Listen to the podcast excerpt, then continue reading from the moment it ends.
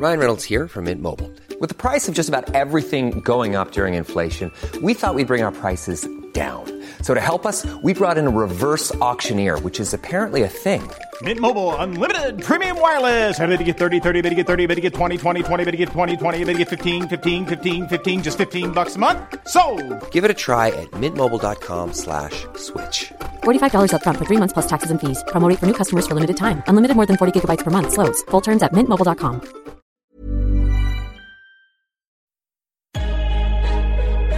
Lock in defensively. And we get a stop going in the half. One, two, three.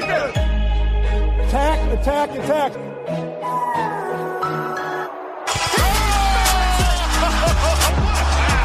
And a chase down block. He erased it.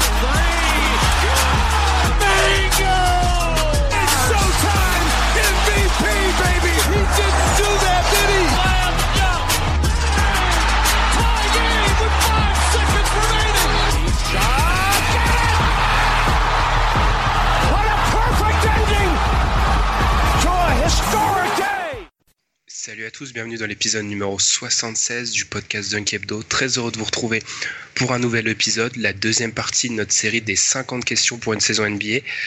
Encore une fois, on est un trio, mais un nouveau trio.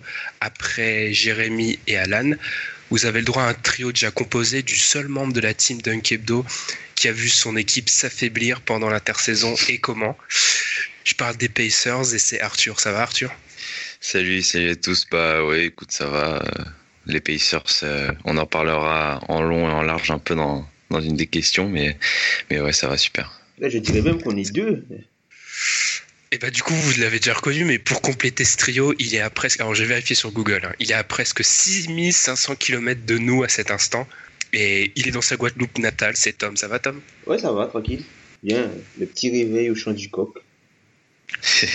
C'est vrai que pour nous c'est le début de l'après-midi, mais pour toi c'est le matin. Ouais, il est 8h là. Ah ouais. Ouais, de- le, le- l'éthique de travail de se réveiller à 8h du matin pour enregistrer un podcast basket euh, un dimanche, ouais, on précise qu'on est dimanche, il faut quand même la souligner, hein, bravo. Ah, c'est beau. C'est la passion au-dessus de tout. Du coup, tous les trois, on va s'attaquer à la deuxième partie des questions. Je l'ai dit, il y a plein de sujets qui ont été abordés. Arthur vous l'a dit, il y a par exemple les Pacers. On va parler du All-Star Game, qui est comme un événement majeur, hein, je tiens à le rappeler, encore une fois. Comme d'habitude, n'hésitez pas à nous suivre sur les réseaux sociaux, sur les plateformes de streaming, sur YouTube, où avec Tom, on a sorti une vidéo par rapport à la prolongation de Russell Westbrook. Ça dure en gros un quart d'heure. Donc, on peut que vous inciter à nous suivre sur YouTube. Enfin, on va sortir de plus en plus de contenu sur cette plateforme. Je vais, m'arrêter là pour l'intro parce que, encore une fois, comme la semaine dernière, ça fait beaucoup de questions, beaucoup de contenu à tenir en une seule petite heure. Et nous, on se retrouve après la pause, après cet extrait de Westside et Conway, Robert Torrey. Et oui, on reste dans le basket jusqu'au bout. Potato on the 44, yo. Get to work and adios, Cavalli low. The Simon close to body most, the Mozzie flow. This is verbal intercourse, Nas and ghosts. Fire coming out of the nozzle from every shot I throw. I got shot right after that, body started dropping though. Putting fuck niggas in the hospital. Sliding in canally lows, canary spike, a hop and go. And comp- Première partie, on commence, je l'ai déjà dit, par l'événement le plus important. Petit saut de voix. Alors je vais préciser directement, comme ça au moins faut être honnête avec l'audimat. Je suis malade, donc si ma voix, pour une fois ma voix, si j'ai des problèmes de voix, ce sera pas la faute de l'enregistrement, mais ça sera bien euh, maladie. Je reprends. On commence par l'événement le plus important dans ce bas monde, c'est le All-Star Game. Arthur, je vais commencer avec toi. Partant du principe que Kevin Durant, Russell Westbrook, James Harden, Kawhi Leonard, Stephen Curry et Anthony Davis sont tous, mis à part grosse blessure, on est d'accord, assurés plus ou moins d'être All-Star Game. Qui seront les six autres All-Stars de la conférence Ouest? Alors, euh, c'était un peu un casse-tête parce qu'il y a quand même pas mal de beau monde euh, en conférence Ouest, euh, surtout avec les renforcements de, l'été. Pour moi, les six, donc j'ai mis Paul George, Demarcus Cousins, Jimmy Butler, Draymond Green, Carl Anthony Towns. Et là, j'ai hésité pour le sixième entre Thompson et Gobert, mais au final, euh, peut-être la fibre patriotique, je mets Rudy Gobert. Ok, pas mal parce que moi j'en ai, j'en ai des différents, mais vraiment, Tom, t'es six All-Stars en plus de Durant, Westbrook, Harden, Leonard, Curry, Davis, qui sont, je pense, c'est moi qui ai fait la question là, mais, mais, euh, ils sont difficilement discutables, je trouve. Du coup, moi j'ai divisé un petit peu euh, avec euh, backcourt, front court et wildcard comme comme ils font euh, pour euh, la sélection du All-Star Game. Du coup, donc j'ai mis Westbrook, Harden et Curry pour euh, enfin backcourt. Du moins, euh, ou du moins Curry, est, bah, il est dans dans le, le- entre guillemets dans les remplaçants du backcourt. Le front court Durant, Leonard et Davis, donc ça ce serait le front court ti- titulaire comme dans la question.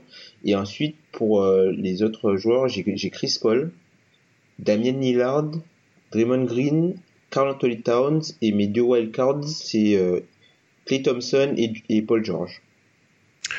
Alors je me rapproche plus de la liste de Tom, moi, parce que j'ai Lillard, parce que je suis le plus gros fan de Lillard cette année, je pense qu'il a fait une grosse saison.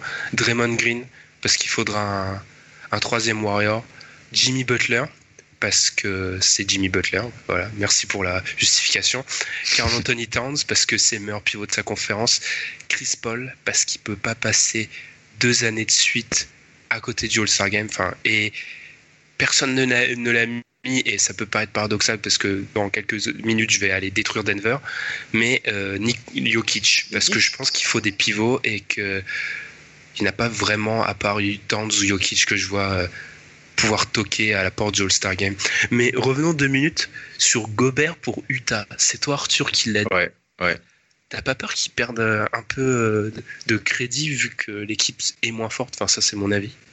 Euh, non, parce que pour moi, euh, en fait, il aura tout un. Enfin, il va être obligé de step up son, son jeu et euh, ça peut lui être complètement favorable dans la course au All-Star Game. Après, voilà, il va avoir Ricky Rubio qui va pouvoir quand même le servir. Donc, donc au niveau de ses stats, elles vont gonfler. Le seul souci, c'est pour ça que j'ai hésité avec un arrière, c'est que bah, il y a quand même Cousins, Carl Anthony Towns, Anthony Davis. Donc, donc il y a énormément de con- concurrence. Après, voilà, j'ai décidé de le mettre en me disant que s'il faisait vraiment une saison énorme, il serait peut-être le dernier invité. Ouais, et, et c'est, c'est, mais on, ça peut s'entendre, hein, mais vraiment, je pense qu'on peut tous dire que c'est bonne chance au, au coach parce que c'est un casse-tête pas possible hein, dans, dans chaque liste. euh. Gobert, j'ai peur qu'il n'ait pas le bilan en fait. Ouais, avec, avec, euh, oui, avec Utah. Ouais, et c'est pour ça que j'ai pas, c'est pour ça que j'ai pas mis, j'ai préféré George à Butler parce que je pense que le Thunder sera meilleur que que les Wolves et du coup il y aura, il y en aura qu'un seul. Et y Je suis d'accord avec que- l'idée de bilan, moi c'est pour ça que j'ai Ouais. juste mis Lillard. Portland, j'y crois pas, mais Lillard, j'y crois. Oui, c'est encore une fois un paradoxe, mais du coup j'ai mis Lillard comme seul joueur qui peut, qui peut en gros avec un bilan moyen être au All-Star Game. Mais les autres, euh, les autres pour moi ils sont tous dans le top 5-6. hein. C'est pas. Comme Anthony Davis, il est un peu Lillard, il est un peu le, le truc. euh, Ouais, exactement, Davis, tu vois. Et Clay, moi j'ai mis Clé juste parce que les Warriors auront quatre gars quoi. Tu penses pas que les, les renforts à l'ouest, ça peut. L'idée de la- l'équipe qui domine doit en avoir 3 voire 4, ça peut exploser. Bon, j'ai mis 3 Warriors aussi, hein, mais Je pense que ça peut Ça faire ferait- comme les Celtics de 2010. C'est 2010 qui sont quatre? Ouais. Et les Hawks, bon là c'est moins, c'est moins ronflant. pas- Parce que, en fait, je pense que les Warriors ont tellement dominé la, la conférence au début, parce qu'en fait, il y a moins de temps pour, euh, les, pour trouver de l'alchimie, tout ça, et puis toutes les équipes qui sont derrière ou qui peuvent avoir de, de très, très, de, de gros bilans à la même période, ben, euh, elles ont, elles ont fait des gros changements à l'été, quoi. Donc, ça a peut-être, il y aura peut-être du retard à l'allumage, alors que les Warriors, ils sont lancés, il n'y a pas de changement majeur, quoi. Ok. Question, on reste au All-Star Game, forcément. Question suivante. Encore une fois, je vais commencer avec toi, Arthur. Qui aura sa première sélection au All-Star Game à l'Est cette fois-ci? Alors là, du coup, à l'Est, c'est un peu le, vide. Il n'y a, a, pas grand monde. Et du coup, ça va ouvrir des portes à certains. Pour moi, ceux qui auront leur première sélection, Joel Embiid et Christophe Porzingis. Alors, euh, Embiid, ça va... C'est un peu en, entre guillemets, puisque ça va dépendre de combien de matchs il joue, de sa saison.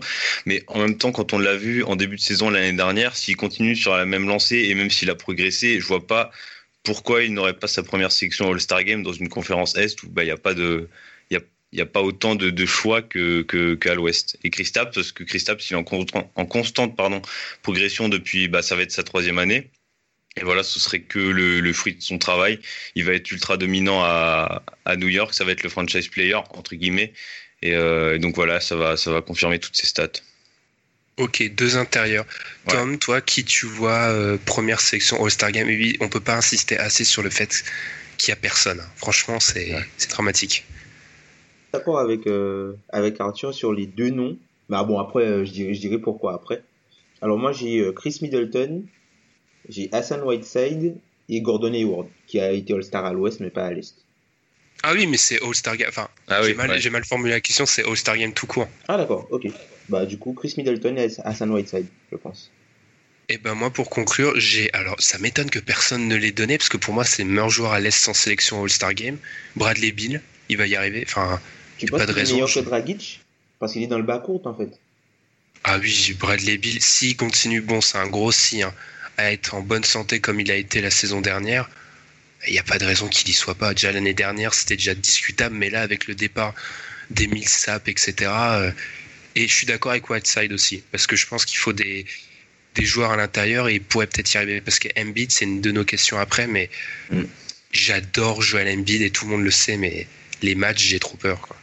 J'ai beaucoup trop peur. Après, moi, Hassan Whiteside, c'est vraiment, j'avais mis en, le troisième en fait. J'ai vraiment hésité. Et au dernier moment, j'ai mis Porzingis.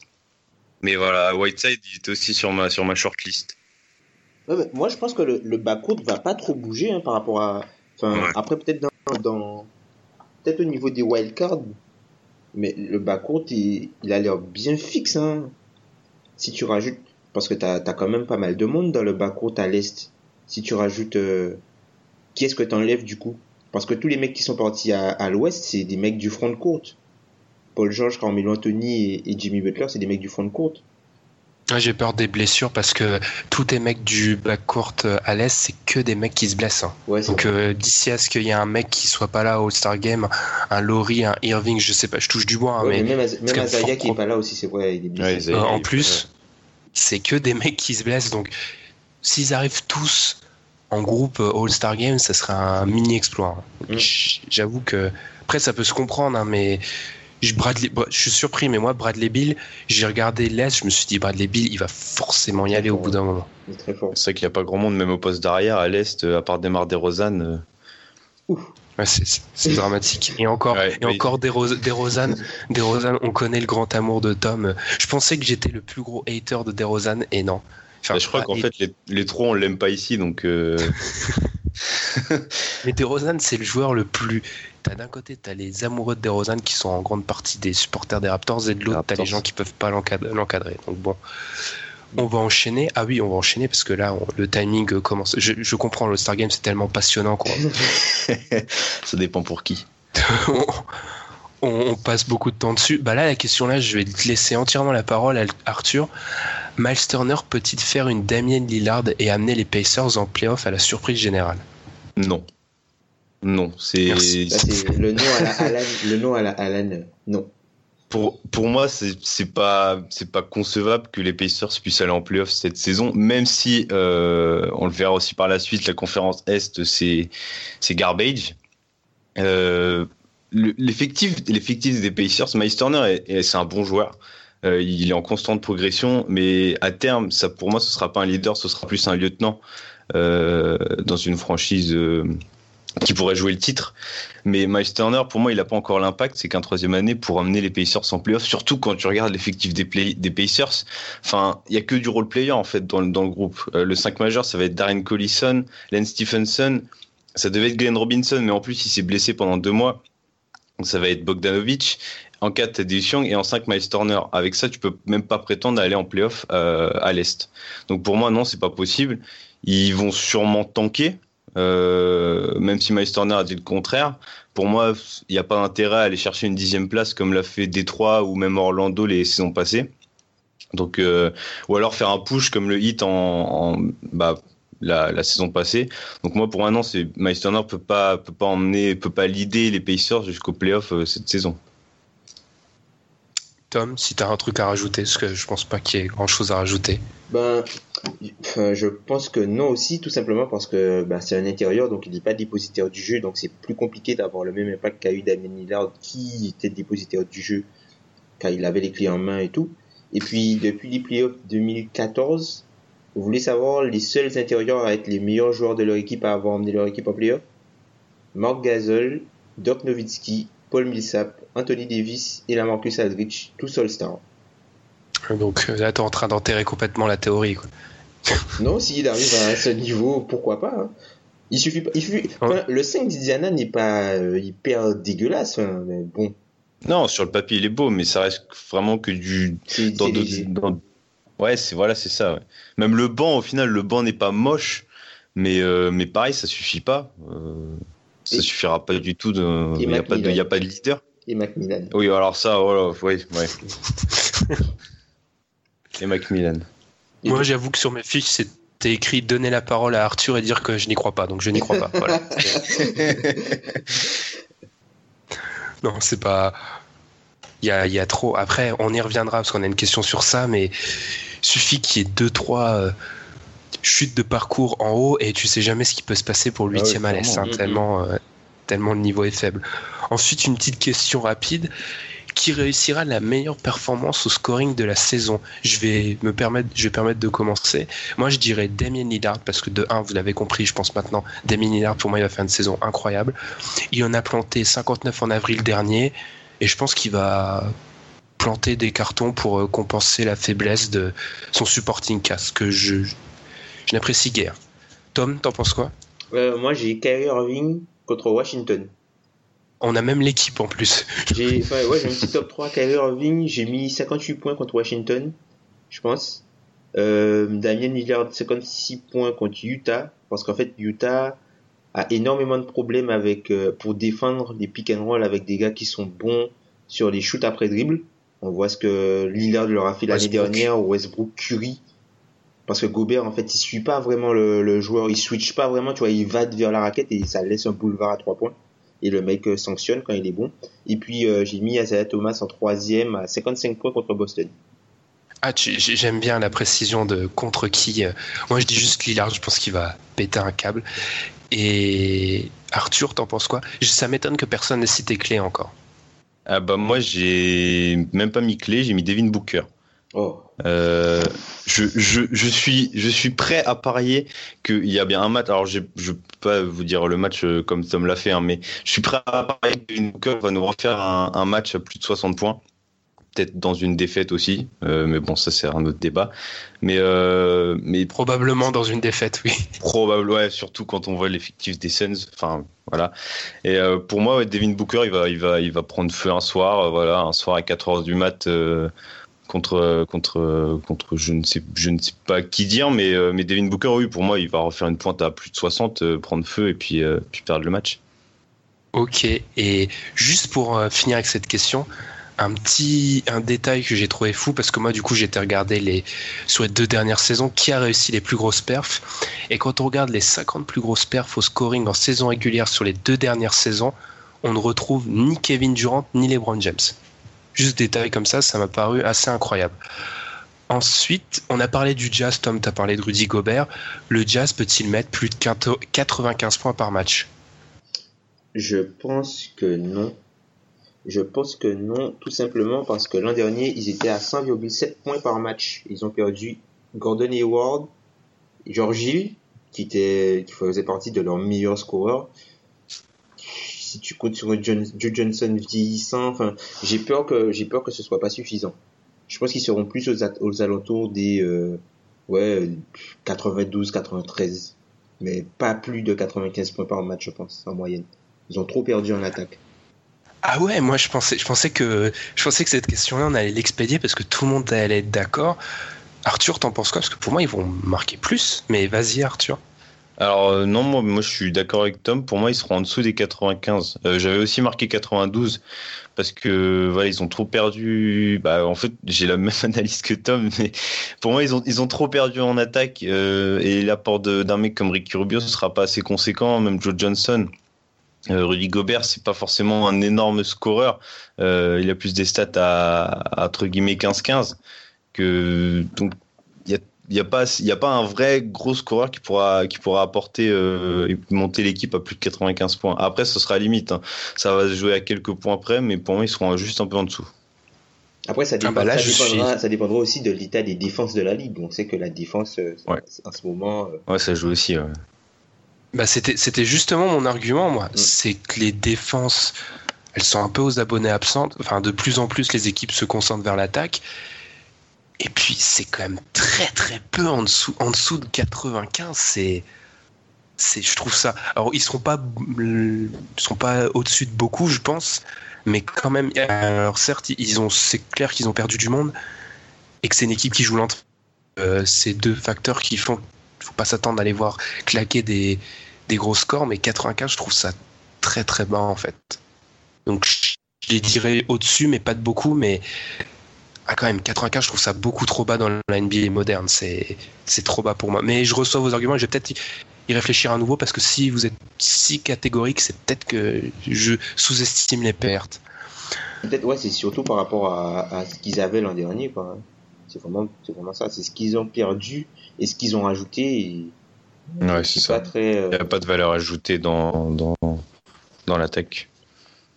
En parlant d'attaque, alors là, cl- clairement, c'est une question, c'est une question de Tom qui veut vous faire germer dans l'esprit euh, que Denver sera l'équipe de l'année, donc je vais lui donner la parole.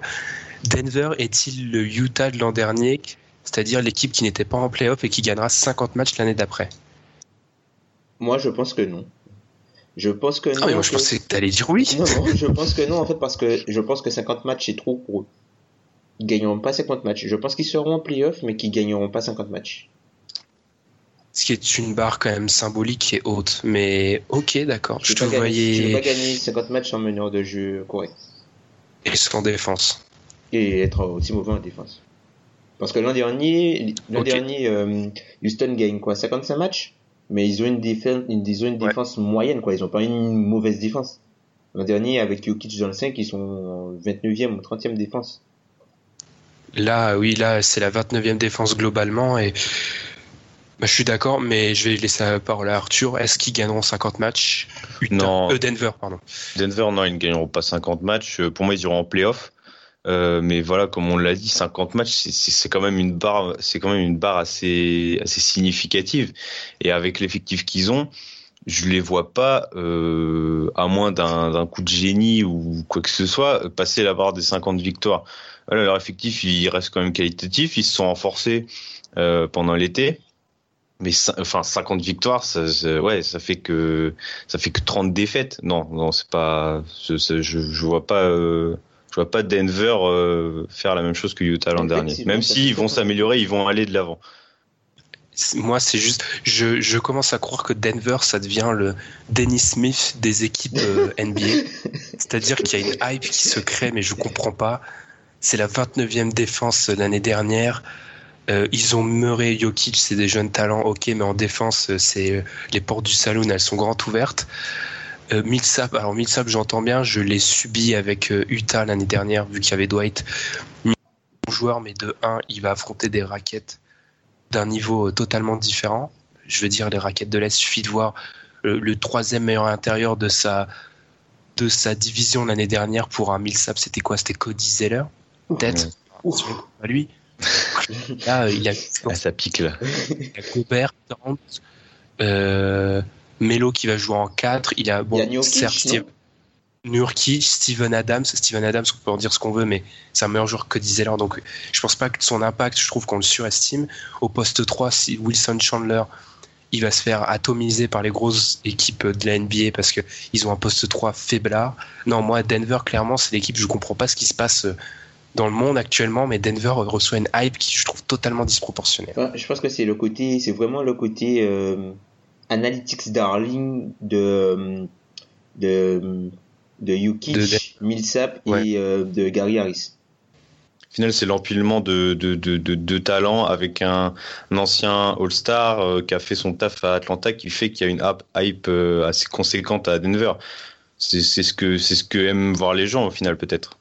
C'est vrai, mais à, à ce point-là, là, je, ça atteint des niveaux que je, je, je comprends même pas parce que Denver, Denver en, après ils peuvent accrocher la cinquième, mais leur, je crois que Las Vegas les met à 45 victoires. C'est déjà ultra C'est pas mal. optimiste. euh, Ouais. Vraiment. Euh, Tant qu'on euh, du coup, on va rester avec Denver. Mais vraiment, Denver, je pense que bientôt, je vais entériner le, le parallèle avec Dennis Smith. Parce que ça commence là, euh, on atteint des niveaux pas possibles. Du coup, on parlait de Denver, les attaques.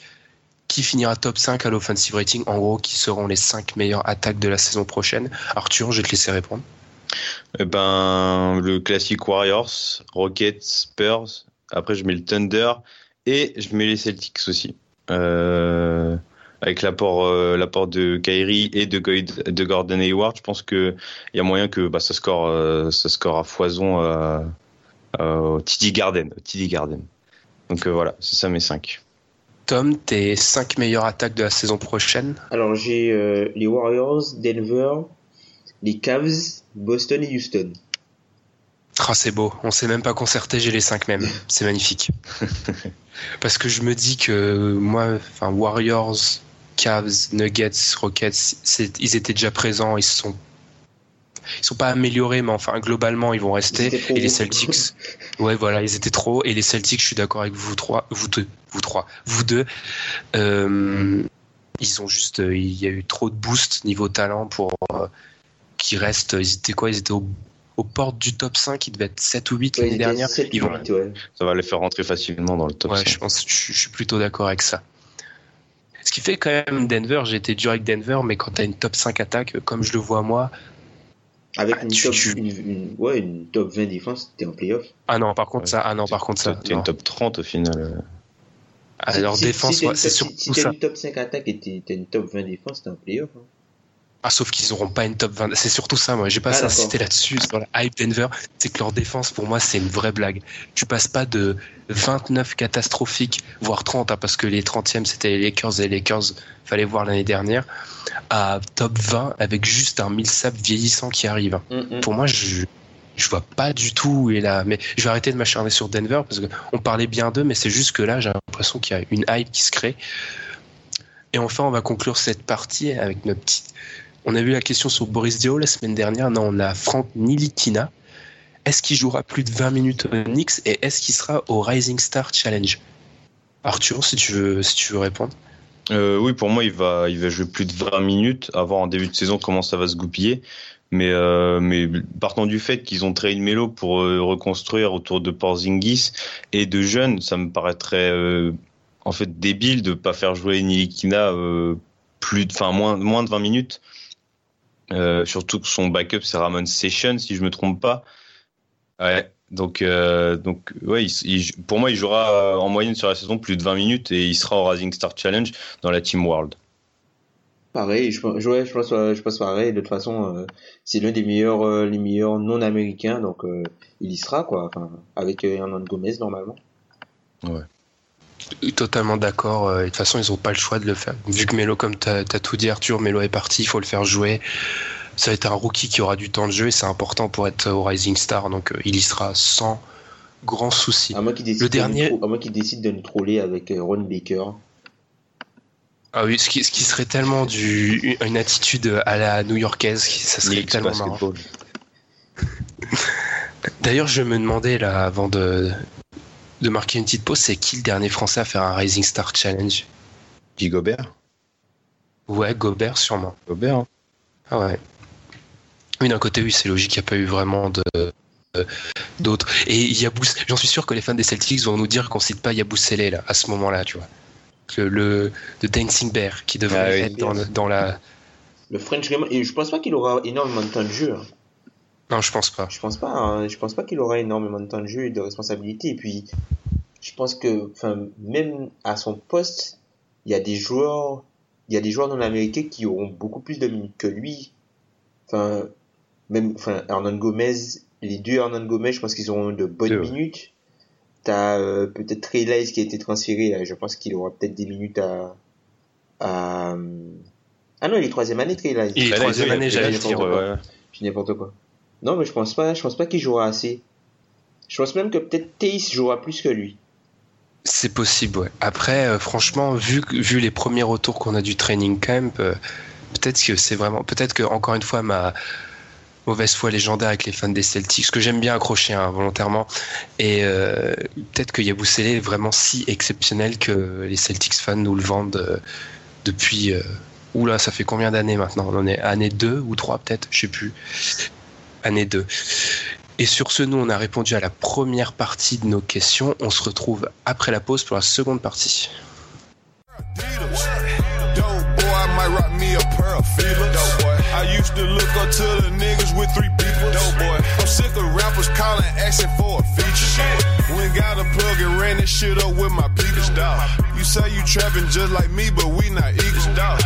I jumped out the Bentley and hopped in the Regal. Boy, boy, I did numbers in the trap like the Beatles. Deuxième partie, vous avez écouté Berner et Young Dolph avec Tracking Numbers. Là, je me dis que je dois assurer un niveau accent en anglais, autrement ça sert à rien de vous, pré vous présenter ce que vous aviez écouté. Pour revenir à la NBA, la saison 2017-2018 semble présenter un lot d'équipes plus déséquilibré de jamais entre les bonnes équipes et les mauvaises. Ça s'est encore accentué avec cette intersaison. Ainsi, euh, je vais commencer encore une fois avec toi, Arthur. Combien d'équipes vont passer la barre symbolique des 50 victoires? On en, a, parlé. Et combien vont finir en dessous des 30 Alors, moi, pour la barre des 50, j'ai 6 équipes. Et pour la barre des 30, j'en ai. Alors, je les compte de 4. J'en ai, j'en ai 5. Non, j'en ai quatre. Alors j'en ai quatre, mais il y en a quatre autres que qui seront pour moi la limite. Euh, pour la barre des 50, pour moi, ce sera les Warriors, euh, le Thunder, les Rockets et les Spurs à l'ouest. Et à l'est, ce sera les Cavs et les Celtics. Euh, après, pour la barre des 30, ceux qui seront en dessous des 30 victoires, pour moi, euh, bah, il y a beaucoup d'est. Hein. Euh, les Nets, les Bulls, les Hawks. Et, et à l'ouest, les Suns et les Kings. Pour moi, j'ai trois équipes. J'ai trois équipes qui seront limite euh, pour la bar- pour les 30 euh, les 30 victoires. J'ai les Pacers, les Lakers et les Magic. Et le Magic, pardon, euh, que je mets vraiment en limite euh, pour les 30 victoires, mais encore une fois, euh, des équipes comme les Pacers et le Magic qui vont jouer souvent à l'Est, donc euh, ils seront capables d'aller chercher les 30 victoires. Ok, j'ai globalement la même liste. Tom, avant de te laisser la parole, je rappelle que la saison dernière, à titre d'indication, il y a eu 8 équipes 50 et 5 en dessous de 30. Hum, hum. Ben, moi, en fait, j'ai, exactement les mêmes, au-dessus de 50 que qu'Arthur. Parce que j'ai eu, eu vraiment un gros dilemme à l'Est. Parce que, enfin, j'en ai parlé un petit peu avec Ben. J'ai eu énormément de mal à me décider sur le, est-ce qu'il y aurait euh, énormément, est-ce qu'il y aurait plus de trois équipes ou même est-ce qu'il y aurait des équipes à plus de 50 victoires euh, à l'Est. Et finalement, j'ai mis euh, les Cavs et Boston. J'ai pas mis Washington à cause des blessures parce que l'an dernier ils ont eu aucun souci de blessure et bon ben j'espère pour eux que ça va continuer mais on ne sait jamais.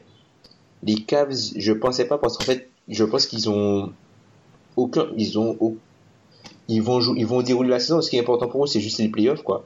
Mais je me dis que là comme ils ont ils ont un nouveau groupe, peut-être qu'ils ils iront chercher les 50 victoires et Boston, c'est assez bizarre ce que je vais dire mais Boston a un moins bon niveau aujourd'hui que l'équipe qu'ils avaient l'an dernier. Parce qu'ils ont énormément de jeunes joueurs. Et faire jouer des jeunes joueurs, ça te coûte des matchs. Mais je pense que par la faiblesse de la conférence, ils vont passer au-dessus des 5. Sinon, à l'ouest, c'est pareil. Warriors, San Antonio. euh, Si Kawhi n'est pas blessé, OKC et Houston. Et sinon, en dessous de 30 victoires, un petit peu la même liste. Alors, j'ai euh, j'ai juste j'ai pas les Lakers, j'ai à l'ouest j'ai Sacramento, Phoenix et Dallas. Alors je dis pourquoi Dallas parce que je pense que Dallas Parce qu'ils ont Dennis Smith à la main bah euh, Ça, fait. c'est gratuit. En fait, je pense que Dallas va tout faire pour euh, choquer, enfin, montrer le talent de Dennis Smith, mais qu'ils n'ont pas pour objectif de gagner des matchs. L'objectif, c'est de pouvoir montrer que Dennis Smith est un joueur qui peut être un joueur transcendant pour attirer euh, des FA sans forcément gagner des matchs pour avoir un haut pic. Donc je pense, je pense qu'ils vont, ils vont faire en sorte de bien montrer Dennis Smith au risque de perdre des matchs. C'est pour ça que je les mets euh, au-dessus des 30 victoires. Mais ils seront pas forcément à, enfin ils seront pas à 20 victoires quoi. Mais je pense qu'ils seront au-dessus des, ils seront légèrement en dessous des 30. Les Lakers, je pense qu'ils seront légèrement au-dessus des 30 tout simplement parce qu'ils ont aucun intérêt à perdre et qu'ils vont rencontrer beaucoup d'équipes qui voudront perdre, donc ils vont gagner des matchs. Et puis à l'est, euh, j'ai les Hawks, les Nets, les Knicks, les Bulls et Indiana. À moins de 30 victoires. Les Knicks seront mauvais les gars. Ah bah surtout sans Melo maintenant, ouais, ça sera Porzi un peu fragile. Moi j'ai alors j'ai aussi le groupe euh, Warriors, Spurs, Thunder, Rockets, Celtics, Cavs, mais je rajoute les Raptors parce que les Raptors avant la blessure de Laurie hier, hier n'importe quoi, la saison dernière pardon, ils font une euh, saison régulière euh, bah, en espérant que ça c'est globalement c'est la même ossature. Je les vois faire une bonne saison régulière. Encore une fois, avec eux, le problème, ce sera la post-season. Et pour l'instant, là, on parle de saison régulière. Donc j'y crois, plus de 50, ça fait trois équipes à plus de 50 à l'Est. c'est peut-être beaucoup, mais vous l'avez bien dit, vu que c'est ces trois équipes qui vont empiler les victoires contre le bas de la conférence à vitesse grand V, donc euh, mathématiquement ils vont monter très vite. Pour les équipes en dessous de 30, je suis plutôt d'accord. J'ai à l'est, j'ai aussi Hawks, Bulls, Knicks, Magic. Magic, euh, à chaque, année, je les vois plus bas que la moyenne et chaque année, ça me, ils me raison depuis 3-4 ans, donc je vais continuer.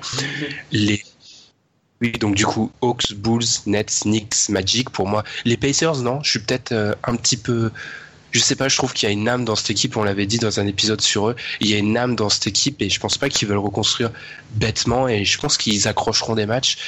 Et à l'ouest, j'ai les Knicks et les Suns, mais les Lakers, je sais pas si c'est la hype Lonzo ou Brandon Ingram qui est en train de s'implanter, mais je les vois au-dessus de 30 parce que KCP, c'est un renfort, Brook Lopez, c'est un renfort de poids aussi. Mm. Je les vois un petit peu au-dessus de 30. Mais pour Indiana, pour Indiana, j'ai eu le, le, le, le, petit doute que j'ai eu, c'est que je me dis que même si ce sont pas des joueurs à haut, à haut niveau plafond, à la main, ils ont des meneurs de jeu corrects. Quoi. Ce ne sont pas des top meneurs de jeu, mais c'est meneur de jeu qui, des meneurs de jeu qui savent jouer. Et quand tu as un meneur de jeu qui sait jouer, normalement, tu gagnes des matchs. Seul problème étant, et je pense qu'Arthur va être d'accord avec nous, vous l'avez déjà dit, mais c'est Macmillan. Ils auraient eu encore Frank Vogel, je les mettais au-dessus de 30 à tous les coups, mais là, Ouais, euh, bah après le Macmillan, c'est le souci qu'il y a eu principalement l'année dernière et que je pense qu'il continuera cette année, c'est de faire n'importe quoi avec euh, avec l'équipe. Euh, après, après à la main, euh, je suis pas forcément totalement d'accord parce que pour moi, Darren Collison, je suis pas fan. Corey Joseph, j'aime beaucoup, mais Darren Collison, je suis pas fan. Et, et pour moi, en fait, Nate McMillan va mettre Collison titulaire. Ça semble être parti comme ça. Et, euh, et, pour moi, il faut mettre Corey Joseph. Mais c'est ça, en fait, le souci qui me, qui, me chagrine un peu. Mais c'est pour ça que les Pacers, je les ai mis limite. Hein. Ils seront soit à 28, soit à 32, quelque chose comme ça. Et euh, voilà, le souci, c'est Nate McMillan. Le, GM a changé. Bye bye Larry Bird. Peut-être que ça bougera en cette, enfin, pendant la saison.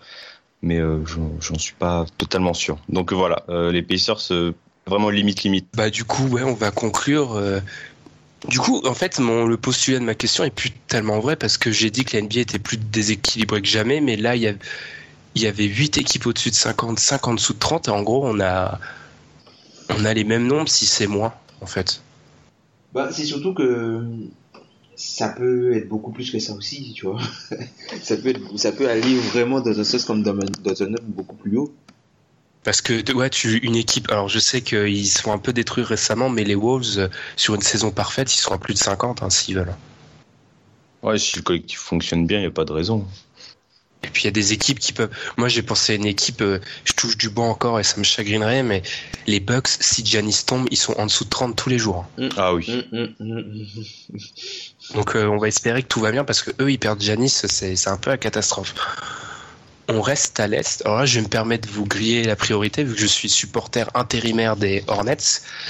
Intérimaire, hein, bien sûr. C'est un CDD de un an. Les Hornets peuvent-ils finir dans le top 4 à l'Est? Alors moi, je vais dire non. Ils peuvent, mais ils le feront pas, à moins d'une chute d'une équipe plus, haut, plus haute. C'est une bonne équipe, c'est clair. Ça peut être une des meilleures défenses de la ligue. Mais mon problème, c'est que j'ai deux problèmes.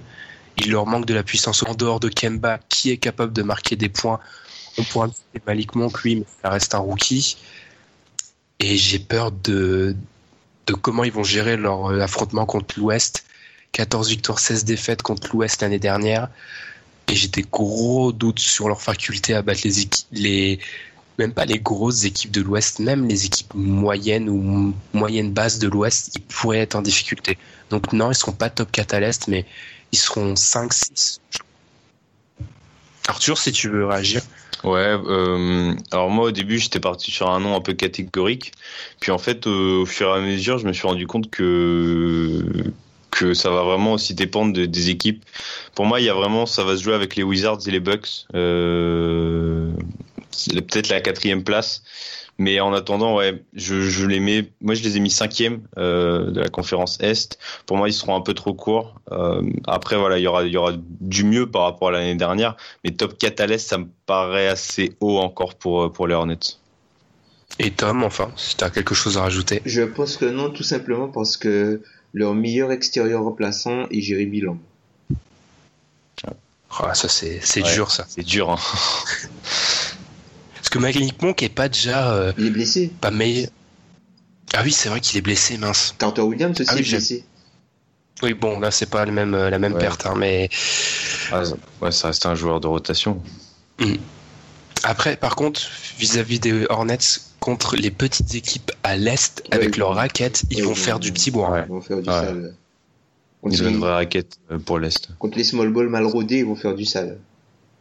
On reste à l'est encore. Oui, là, c'est le moment où c'est dur. Là, c'est le moment où il faut s'accrocher. Quelles équipes étaient en playoff l'an dernier et n'y seront pas à l'est? Qui va les remplacer? Tom, du coup, vu que t'as pas trop parlé sur Hornets, je vais te laisser commencer. Alors les équipes qui, sont le trio magique, hein, qui devront, je pense pas qu'ils vont se lâcher cette saison. Indiana, les Hawks et les Bulls. Je pense qu'on les retrouvera. Le euh, trio magique. C'est ça le, le, le- le triple dragon blanc aux yeux bleus. non, franchement, je pense que ces trois équipes-là ne seront pas en playoff et ils seront remplacés par Miami, même si je suis pas fan de ce qu'ils ont fait euh, à l'intersaison. Euh, les Hornets, parce qu'ils ont enfin quelque chose de sérieux à mettre derrière Cody Zeller, ou devant même. Enfin, il y a un remplacement à Cody Zeller, ce qu'ils n'avaient pas l'an dernier.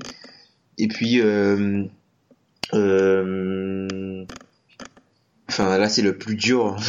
là c'est le plus dur, mais je crois que je suis obligé de mettre Détroit. Ouais, Détroit. Ouais, c'est dur, hein. j'ai les mêmes, moi. Arthur, est-ce que t'as d'autres euh, des Non, j'ai- différences? Non, j'ai exactement les mêmes aussi. T'as Détroit, quoi. Le, le truc horrible Ouais. que je me suis dit avec Détroit, c'est que Détroit, ils peuvent faire la même saison en 2017-2018 qu'ils ont fait en 2016-2017. Et être en playoff. C'est tellement mauvais, ils sont en playoff, je pense. Ouais. Parce qu'ils ont été tellement mauvais l'an dernier, c'est que je me dis, ils peuvent pas être aussi mauvais qu'ils ont été l'an dernier, quoi. Non, c'est pas possible. On en a parlé l'autre fois avec euh, Jérém et Alan, je pense pas qu'ils peuvent, ils peuvent pas être. C'est pas possible. Reggie Jackson ne peut pas être pire que ça, et Drummond non plus, tu vois. On en est, on en est réduit à prendre les Pistons. hein. ouais. Mm, mm. Et Bah, moi, c'était soit les Pistons, soit les Sixers. Je sais pas vous, mais euh, si, si, ouais. ouais, les Sixers, j'ai hésité longuement. C'est quand même fou de se dire que. Alors, c'est peut-être aussi la hype, mais de se dire qu'on peut mettre les Sixers en playoff au huitième spot, mais euh, on en est rendu à ça, quoi. Moi, j'aurais bien Et- voulu, mais Joel Embiid vient juste de reprendre les 55, donc je pense que non. Ouais. Et, et d'ailleurs, on est à une blessure. Encore une fois, on a une équipe euh, en haut qui a les petits pépins.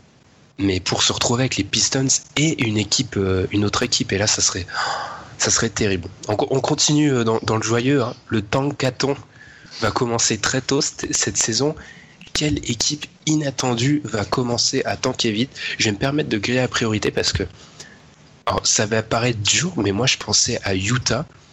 J'avais une petite intuition pour Utah, donc du coup je suis allé voir leur calendrier. Et alors ils ont 20 matchs début de saison moyen, enfin plutôt abordable, mais ensuite à partir du 1er décembre, ils ont une série de 20 matchs, leur deuxième quart de la saison qui est terrible. Et là, j'ai une séquence entre le 15 et le 30 décembre. Ils jouent 9 matchs. Or, déjà en 15 jours, 9 matchs, c'est pas mal. Mais alors là, il faut, il faut s'asseoir tellement c'est chaud. 9 matchs. Ils commencent par 4 matchs à l'extérieur contre les Celtics, les Cavs, les Rockets et le Thunder. Ouais. Pas mal. Ouais. Ensuite, ils reçoivent les Spurs et OKC. Déjà là, ça fait 6 matchs où il y en a peut-être aucun qui ont gagné. Ils se déplacent deux fois de suite à Denver et à Golden State et ils finissent à domicile contre les Cavs. Oula. Oula. Ouais, c'est. Là, ça fait une série de 9 matchs où ils peuvent, en- enfin, s'ils en gagnent 2, c'est énorme. Et sachant que ça s'inscrit dans une période de 20 matchs où c'est terrible, si Utah, au bout de 20 matchs dans la saison, n'est pas largement au-dessus des 50%, euh, ils tankent parce qu'ils vont se prendre, ils vont se prendre une rafale dans, la, dans le deuxième quart de la saison. euh, c'est terrible. Enfin, ce- ce- cet enchaînement, ils jouent les 6 meilleures équipes de la NBA en 15 jours, euh, c'est n'importe quoi. Enfin bref, je vous laisse, je vous laisse enchaîner, mais l'enchaînement extérieur Boston, extérieur Cavs, extérieur Houston, extérieur OKC, domicile Spurs, domicile Thunder, extérieur Denver, extérieur Warriors, domicile Cleveland, c'est n'importe quoi. C'est n'importe quoi, ça. Enfin, c'est chaud, hein. C'est Ouais, c'est dur. chaud. Arthur, si tu veux y aller, mais là, Utah, moi j'ai peur qu'ils pe- ils peuvent plonger vite. Ah ben moi j'en avais mis en fait j'en avais mis une pour l'est une pour l'ouest. À l'ouest j'avais mis euh, j'avais mis Utah aussi. Et euh, et à l'est bah moi j'ai mis les Pacers. Euh, voilà comme je l'ai dit tout à l'heure Miles il a il a exprimé le fait de pas vouloir euh, tanker mais quand je regarde l'effectif, alors peut-être après j'ai la vision trop fan et j'ai encore en mémoire les effectifs avec Paul George, etc. Mais pour moi, il y a aucun intérêt à essayer d'aller jouer euh, quoi que ce soit quand autant essayer d'aller chercher un, bon pic et, euh, et de se reconstruire autour de ça. Donc moi, pour moi, ce sera ce sera les Pacers. Ok. Moi, ce qui. Juste un point, c'est que les Pacers, j'avais lu des trucs comme quoi c'était dans la culture de pas tanker. Tu penses Oui. que c'est surfait ça? Ouais, en fait, c'est le fait de, que depuis maintenant, euh, ça fait sept ans, euh, ils ont fait six fois les playoffs. Euh, Il y a toujours cette culture dans l'Indiana, peut-être trop paysanne entre guillemets, de toujours s'accrocher, etc. Le oui gros basketball, les choses comme ça. Euh, pour moi, ça faut, c'est c'est c'est le passé. Voilà, c'est l'époque Reggie Miller, l'époque Dirty. Là, on à une nouvelle époque. Euh, voilà, si si on pourquoi on s'empêcherait euh, de tanker alors que les autres équipes le font? Voilà, moi quand je suis, si je suis GM, pendant des années il y a des équipes qui l'ont fait. C'est à mon tour, voilà, de me reconstruire. Euh, Je, j'aurais pas de, en, en tant que coach, j'aurais pas de, de scrupule à, à tanker. Le truc, c'est qu'il y a tellement d'équipes qui tankent que même si tu tankes, tu es pas sûr d'avoir. euh, Ouais. C'est le, je sais pas si c'est le bon ouais. moment de tanker en fait. Parce qu'il y a trop d'équipes qui tankent. Tu penses plus que dans quelques, dans, dans un ou deux ans, ce serait, ce serait un meilleur moment? Ouais, peut-être. Ouais. Déjà l'an prochain, déjà l'an prochain avec la réforme Ouais, de la draft. Ouais, C'est vrai aussi, oui, ça.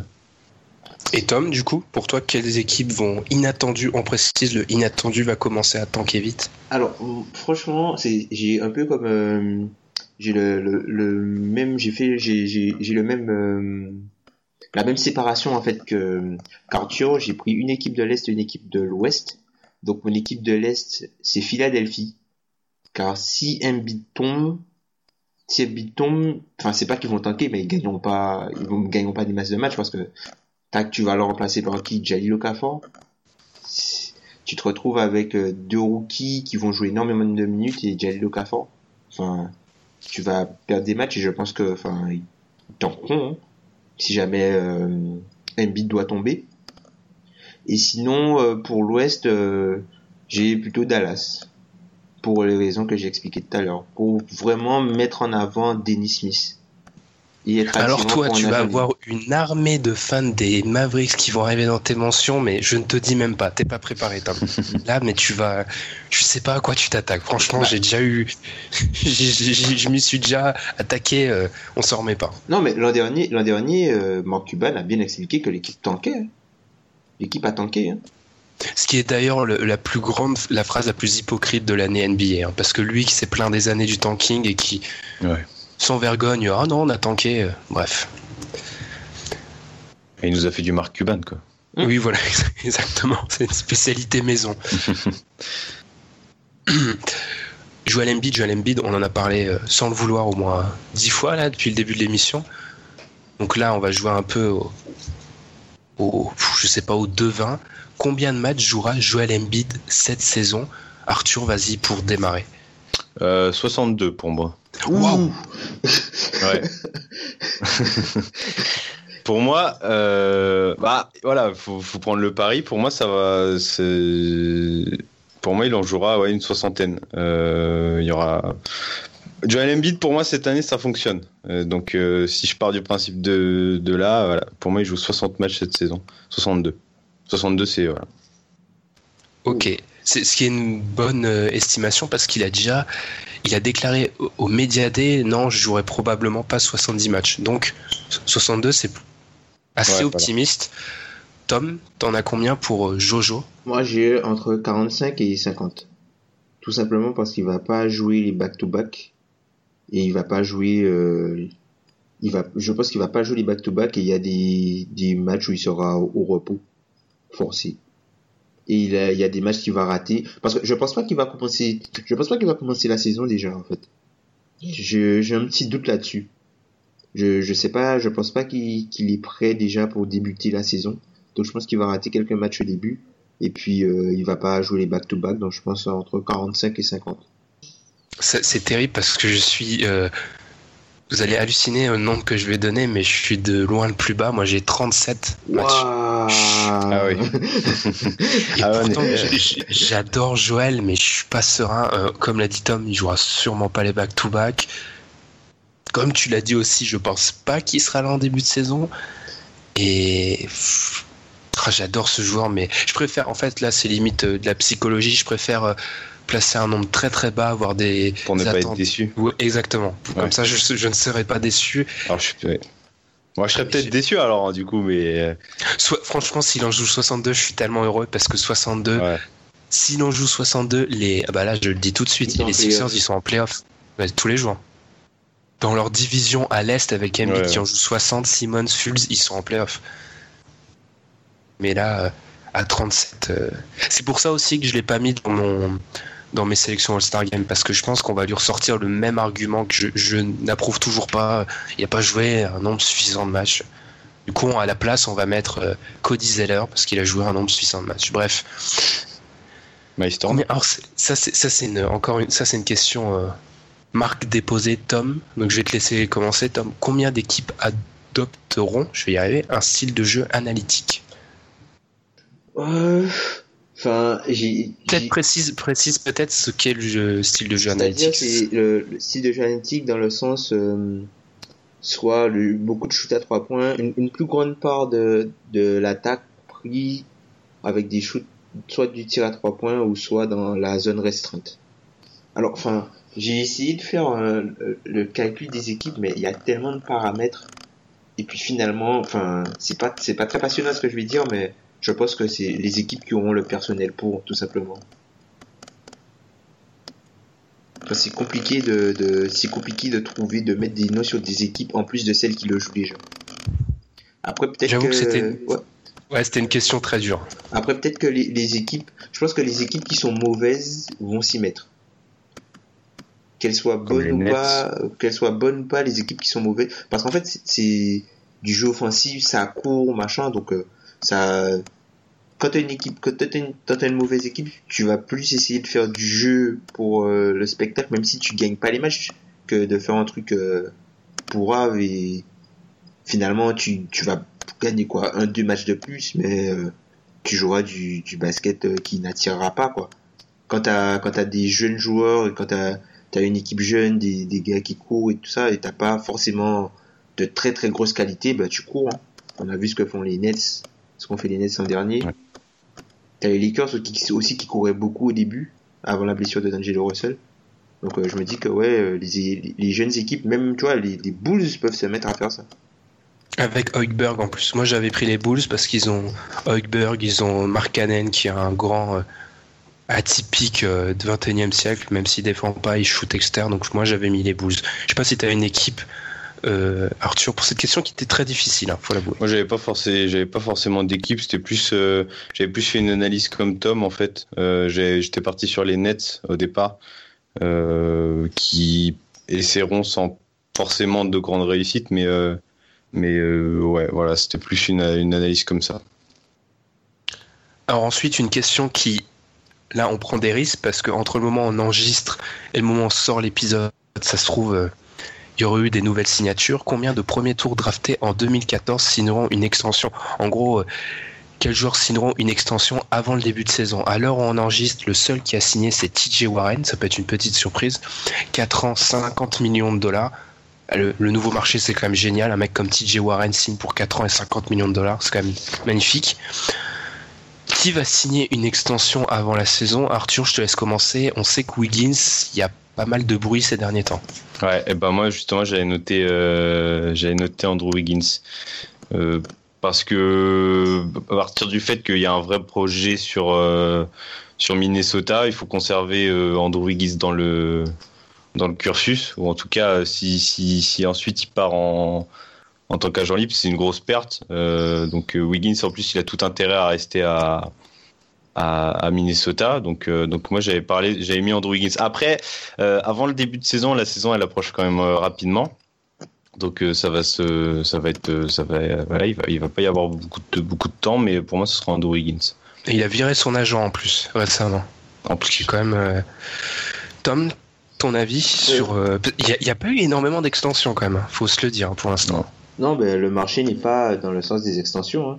On a vu ce qui s'est passé avec les, les free agents les agents libres restreints cet- de cet été. Ben, il y a moins de cap space, donc c'est plus difficile pour des équipes concurrentes de faire des offres que les autres équipes ne peuvent pas match- matcher. Donc du coup, euh, on a vu le cas Nerlens Noël, on a vu le cas Mirotic. Enfin, voilà quoi. Même le cas de Michael Green. Donc euh, il y a de moins euh, d'extensions qui sont signées. Mais moi je pense qu'il y aura quatre joueurs. Donc comme vous avez dit, TJ Warren qui a déjà signé, Andrew Wiggins et je rajouterai Rodney Hood parce que je pense que le Jazz est un petit peu traumatisé parce qu'il s'est passé avec Gordon Hayward et Gary Harris parce que Denver compte beaucoup dessus, je pense. C'est les deux autres que je vois. Moi, j'ai Aaron Gordon parce que je sens que le Magic va faire un move à la Magic et va le surpayer. Ce qui, ce qui, est, ce qui serait serait- génial. Qui serait Magic quoi. Ce qui serait- Et moi, ce que je me suis dit surtout en regardant cette question, c'est en fait, j'ai regardé, mais cette draft, elle est tellement bizarre quand tu la regardes euh, rétrospectivement. Numéro 1, Wiggins, il se fait transférer quelques mois après être choisi par Cleveland. Numéro 2, Jabari, il a tout le talent du monde, mais il se blesse non-stop. Numéro 3, Embiid a joué 31 matchs alors qu'il entre dans sa quatrième saison. Gordon 4, et on l'a fait jouer euh, presque la moitié de sa carrière pas au bon poste. Exum, c'est encore limite un mystère. Smart, il a été drafté. En plus, Smart, il a été drafté pour être meneur titulaire des Celtics et les événements ont fait qu'on n'a jamais trop vu en fait ce qu'était Smart en meneur titulaire d'une équipe. Ensuite, t'as les Randall. euh, en fait, euh, c'est c'est pas le joueur qu'on attendait. Stoskas, euh, ah, il, s'est fait, enfin, il a bourlingué à droite à gauche. Vonley, il a pareil. Payton, c'est une déception. Après, t'as les McDermott. Enfin, c'est vraiment extrêmement bizarre. Donc c'est pour ça, moi, je dirais juste Gordon et peut-être Wiggins. Mais s'il lui donne le max à Wiggins, je vais pas aimer tout de suite. Euh, Gordon, euh, Gordon, je, pensais aussi, mais je pense pas tout simplement parce qu'il y a eu le changement de l'équipe dirigeante et c'est pas le choix de la nouvelle équipe. Donc je pense pas qu'ils vont le re-signer. Je pense qu'ils vont essayer de voir, ils vont attendre de voir ce qu'il donne pour après euh, négocier avec lui. Vu que c'est pas un choix de, de l'équipe, euh, c'est pas un choix de John Hammond et euh, Aaron Gordon. C'est un choix de notre ami Rob. je me suis dit ça et après je me suis dit si c'est un c'est un front office plus compétent que les autres et ils ont pas placé la barre super haut donc il y a moyen que ça soit le cas ils peuvent pas laisser Aaron Gordon sur le marché parce que c'est typiquement le genre de mec qu'une équipe en en, en crise, je sais pas, va aller sup- Ouais, surpayer ouais, euh, cette espèce de 4 super athlétique. Euh, Il y a des gens qui vont tomber amoureux de son profil, ils vont lui donner de l'argent. Je pense que pour se prémunir d'une telle perspective, ils vont peut-être y aller. Mais j'avoue que je suis pas serein parce parce qu'en fait, le, comme je l'ai dit en fait avec cette draft, c'est que les meilleurs choix, c'est limite des énigmes alors qu'ils entrent dans leur quatrième saison. Donc euh, Mhm. Et enfin, pour conclure, c'est, ça va devenir hebdomadaire. C'est la question de Pierre de Hater. hein. Lonzo Ball va-t-il changer son shoot et réussir à être adroit ou sera-t-il seulement une star de TV réalité? Je sais pas si quelqu'un a un avis là-dessus. Moi, je dirais juste que c'est pas juste une star de télé-réalité parce que déjà, ça doit être un businessman. Je pense qu'il doit avoir des parts dans Big Baller Brain. Enfin, Lavar, quand même, il devrait donner des parts parce que sans Lonzo, il n'y a pas de marque. C'est un rappeur aussi. Enfin, il fait plein de choses, Lonzo. C'est pas seulement une star de télé-réalité. Pour moi, pour moi, c'est déjà, oui, c'est pas du tout une star de télé-réalité à la base. Enfin, c'est-à-dire quand euh, actuellement, c'en est pas une, et il, il a même, au final, il a pas forcément non plus besoin de changer son shoot pour ne pas être une star de télé-réalité, quoi. Euh, euh, c'est, ça reste quand même, un- c'est, déjà un très bon joueur de basket euh, qui a des qualités, et, euh, et pour moi, ça deviendra un, un très bon joueur, et aussi il améliorera son shoot au fur et à mesure puisqu'il va être obligé. Mais, euh, mais non, c'est pas une star de télé-réalité, euh, à part s'il finit avec les Kardashian, mais ça. Oula. Mais ouais, clairement, Lonzo. Je sais que toi, Lonzo, Lonzo, ça te tient à cœur, Tom, parce qu'on parle plus de son papa que de lui, en fait. Ouais, on parle plus de son papa que de lui, et on parle surtout, contrairement à certains autres euh, rookies, on parle uniquement de ce qu'il ne sait pas faire. Dennis Smith? Non, là, ça devient, là, ça devient lourd. Je m'excuse. On parle surtout de ce qu'il ne sait pas faire plutôt que ce qu'il fait. Lonzo Ball, c'est un super joueur de basket. Enfin, c'est le mec a un QI basket énorme. Enfin, voilà quoi. Et puis, il a pas, enfin, il a pas forcément besoin de changer son shoot pour être à droit. Il est déjà à droit sans, avec un shoot moyen. Après, au niveau NBA, c'est sûr que c'est pas pareil. Il faudra qu'il change sa mécanique. Il y a des choses qu'il faudra qu'il fasse plus vite. Mais euh, non, non, non, ce sera pas une star de la télé-réalité. Ce sera un bon joueur de basket. Et pour finir là-dessus, ce qui est incroyable, c'était dans le podcast de Sports Illustrated où le journaliste Andrew Sharp, il était euh, au Media des Lakers où il expliquait qu'en fait Lonzo continuellement il avait trois caméras pointées sur lui en fait ce qui est incroyable enfin expliquer que c'est du jamais vu quoi l'attraction médiatique en plus on est à Los Angeles donc forcément mais non Lonzo euh, c'était une petite question de hater euh, pour détendre l'atmosphère mais non même moi j'étais pas super fan avant la draft mais ça reste un joueur c'est incroyable pour avoir vu les images de son premier match de pré-saison où enfin il voit des trucs, t'as l'impression qu'il voit le jeu en, ralenti par rapport aux autres. C'est incroyable. de toute façon, Lonzo, Ball, s'il n'y a pas la Ball, euh, tout le ah monde est positif dessus. Hein. oui, non mais oui. C'est que son père, il est tellement antipathique qu'au final, on se réfère à son fils parce que c'est lui qui est sur le terrain. Mais si tu mets des parenthèses euh, sur Lonzo Ball et tu regardes seulement lui, mm. voilà, tu peux que kiffer le joueur, en tout cas pour le moment. Euh, faut juste voilà, la Ball, c'est le businessman, c'est le père, etc. Il est il est, il est exubérant, mais euh, si on met que des, si on regarde que Lonzo Ball, c'est voilà, c'est on peut, on peut que être positif pour le moment. Mm, mm. Exubérant. J'attendais le mot après euh, la Ball, il est, je me suis dit oula, là il y a tellement de potentiel. Exubérant, c'était. ah ouais, j'avais là j'avais un dictionnaire carrément pour pour la Ball. Là c'était. Lavar. Ah oui, c'est bon vieux. Bah là, quand on parle de l'avare, là, c'est le moment où je dois, je dois commencer la conclusion parce que autrement, c'est plus possible. Et bah, du coup, nous, voilà. C'est comme ça qu'on en finit avec cette deuxième partie. Merci de nous avoir écoutés. La semaine prochaine, on se retrouve avec Antoine et Pierre pour la dernière partie des, des previews. Je vais y arriver. D'ici là, n'hésitez pas à nous suivre sur les réseaux sociaux, les plateformes de streaming, YouTube où avec Tom, on va sortir une vidéo sur la réforme de la loterie et ses conséquences. Ça devrait sortir au milieu de la semaine prochaine. Euh, on sera pas super positif, hein, pour être honnête, hein, sur une réforme qui est un peu, ouais, qui est incomplète d'après nous, mais vous aurez le temps de nous écouter là-dessus. Et nous, on vous souhaite une bonne semaine. Salut. Salut. Salut.